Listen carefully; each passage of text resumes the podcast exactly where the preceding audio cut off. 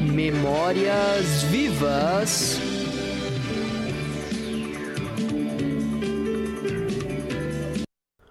Olá, ouvintes da Rádio Ponto. Eu sou João Pedro Martins. Sejam todos muito bem-vindos a mais uma edição do programa Memórias Vivas. No episódio de hoje, vamos falar sobre um esporte que vem ganhando cada vez mais força no Brasil, principalmente aqui em Santa Catarina, e que é, de certa forma, um descendente direto do surf. Venham todos comigo nesta edição sobre o skate. É logo após a vinheta. Não saiam daí!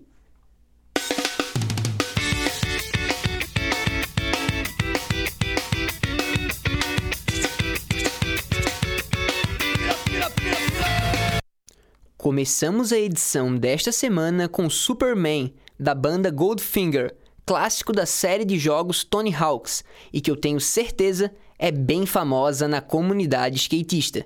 O skateboarding surgiu entre o final dos anos 40 e começo dos anos 50 na Califórnia, como uma alternativa para os surfistas se manterem ativos mesmo em épocas de maré baixa, sendo, por isso, chamado de surf de calçada na época. Ainda hoje se discute muito se o skate foi introduzido aqui no Brasil por filhos de americanos ou por brasileiros que viajaram para os Estados Unidos nos anos 60. Em 1999, foi fundada a Confederação Brasileira de Skate. Em 2008, foi fundada a Federação Catarinense de Skate, pela colaboração entre a Associação de Skate da Ilha de Santa Catarina, a União Blumenauense de Esportes Radicais a Associação de Skate de Itajaí e a Associação de Skate do Vale do Itapocu.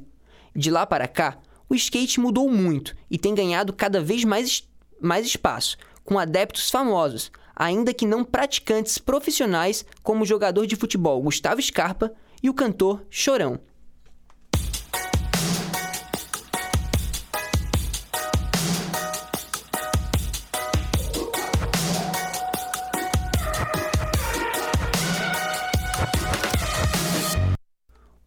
Skate possui várias modalidades, como o vert, isso é, a modalidade mais conhecida com as famosas pistas em formato da letra U, e o slalom, a modalidade mais antiga, onde se percorre um caminho com cones.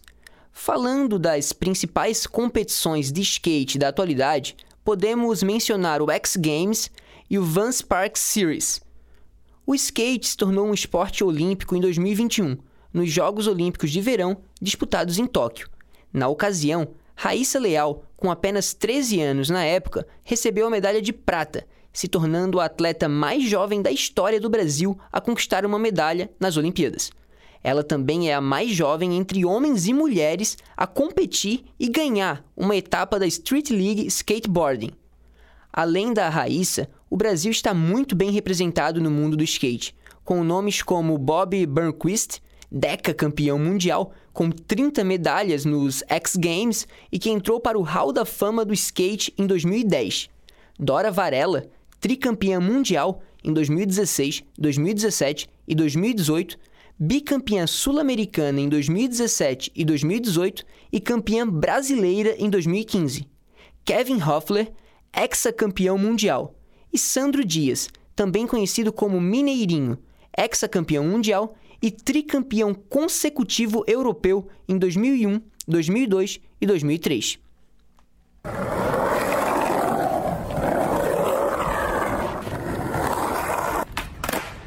Falando sobre o skate aqui em Santa Catarina, podemos citar os dois principais polos do skate no estado, Criciúma e Florianópolis. Falando sobre skatistas catarinenses, podemos mencionar a Isadora Pacheco, campeã brasileira do skate park em 2016 e 2019 e campeã brasileira BAL em 2016. O Pedro Barros, detentor de seis medalhas de ouro no X Games e campeão mundial em 2018. E é falando sobre o skate em Santa Catarina que apresentamos o nosso convidado especial desta edição, que está ao vivo diretamente do estúdio da Rádio.UFSC, Ian Freire ele é skatista profissional pela Confederação Brasileira de Skate com especialidade na modalidade downhill. Ian já participou de competições de nível estadual, nacional e internacional. Inclusive, foi campeão da Red Bull no Pausdal em 2015. Ele também estuda licenciatura em Educação Física aqui na UFSC. Bem-vindo, Ian! Então, primeiramente, obrigado pelo convite. Vai ser bem legal poder falar um pouco do downhill aqui contigo. Acho que é um, um esporte que poucas pessoas conhecem, muitos já viram, mas então, obrigado de novo aí, vamos nessa.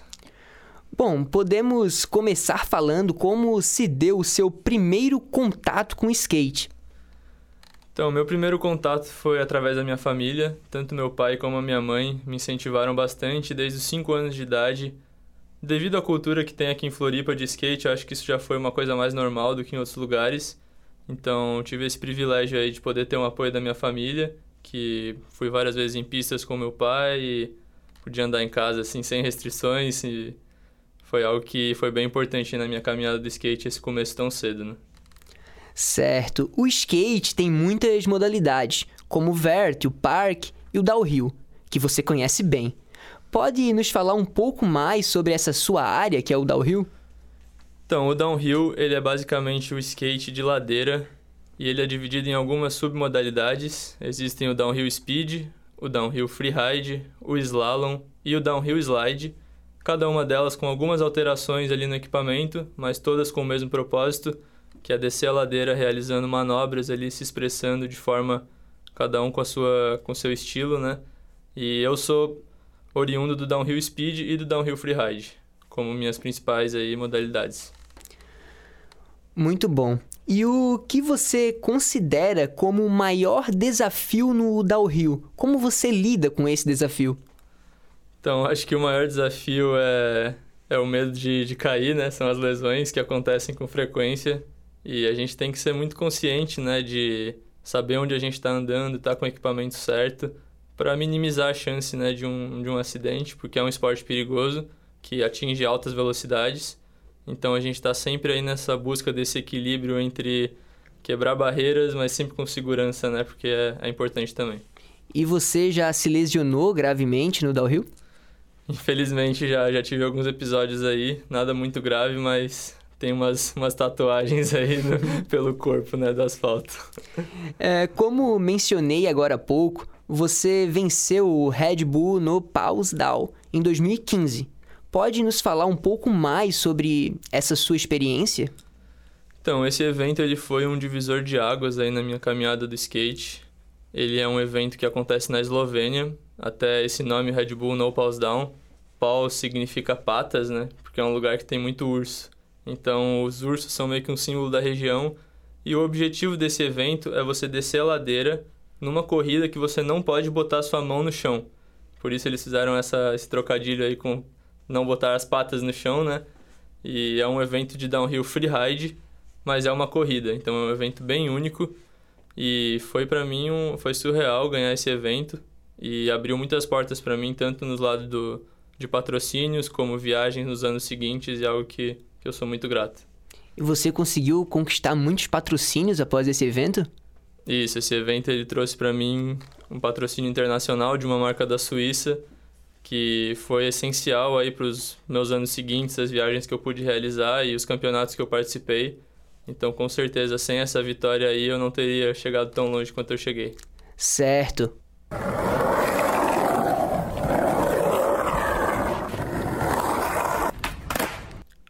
Olha, o skate, por muito tempo, foi encarado de forma bem preconceituosa por parte da sociedade. Hoje, um pouco menos, por causa de toda a projeção que esse esporte ganhou aqui no Brasil. De qualquer forma, ainda existem pessoas que apresentam preconceito com a figura do skatista. O que você pensa sobre isso? Então, tem um caso muito emblemático aqui em Florianópolis de uma ladeira que a gente andava, que foi o berço aqui da cena local, que é na Lagoa da Conceição e que era uma ladeira mais tranquila, então ela era muito apropriada para quem está começando. Mas infelizmente os moradores ali eles não gostavam daquela prática e botaram tachões, tartarugas assim na ladeira para impedir que a gente andasse. E por muito tempo foi uma briga ali, a gente tirava as tartarugas e pedia para deixar a gente andar. E acabamos perdendo essa briga e as tartarugas estão lá até hoje. Mas é uma pena porque existem muitos outros esportes que são praticados nessa ladeira e devido a essa associação do skate com, consumo de drogas e com vandalismo, eles decidiram ali cortar a nossa prática naquele lugar e é algo que afetou muito né, essa nova geração de Florianópolis que não tem um lugar adequado para andar de skate. Bem, já nos encaminhando aqui para o final do programa, qual seria o seu conselho para aqueles que pensam em um dia seguir carreira no skate?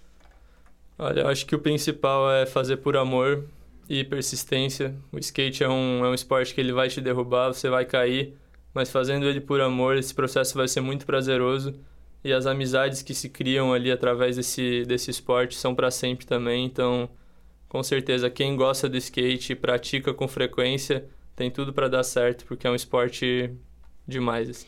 E como está sendo essa sua rotina de andar de skate, faculdade? Você está fazendo licenciatura em educação física, né?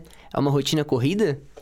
Então, devido agora ao meu ingresso na UFSC, né, eu acabei parando de competir porque é bem difícil de conciliar viagens constantes com a faculdade, mas eu continuo praticando. Eu trabalho com a produção de conteúdo hoje em dia para as marcas que me patrocinam e com um pouco menos de frequência do que antes, mas continuo ali sempre que dá, marcando presença na ladeira e, e produzindo conteúdo.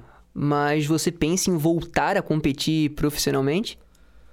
Então, eu tenho mais três anos de, de graduação. Espero que até lá o cenário do skate downhill esteja acontecendo aí com mais força do que nunca. E é algo que eu penso sim e que não descarto seguir minha carreira depois de, de terminar a graduação.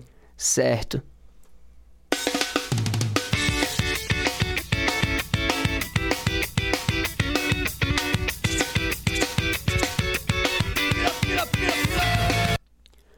Bom, por essa edição é isso, ouvintes. Agradecemos ao Ian pela presença e a você, ouvinte da Rádio Ponto, pela sua audiência.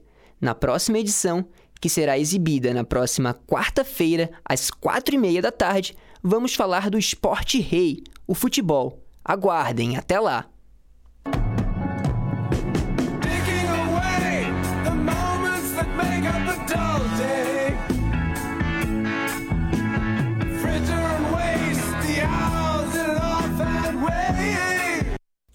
Este programa foi produzido para a disciplina de Áudio e Radiojornalismo do curso de Jornalismo da Universidade Federal de Santa Catarina.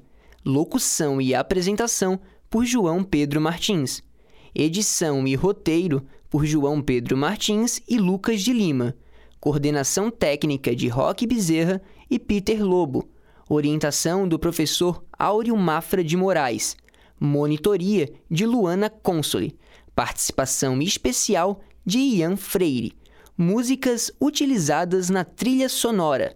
Superman, da banda Goldfinger, Ride, do 21 Pilots, Time, da banda Pink Floyd. E o tema da vitória. Rádio.UFSC é rádio, é jornalismo, é memória e ponto. Memórias Vivas.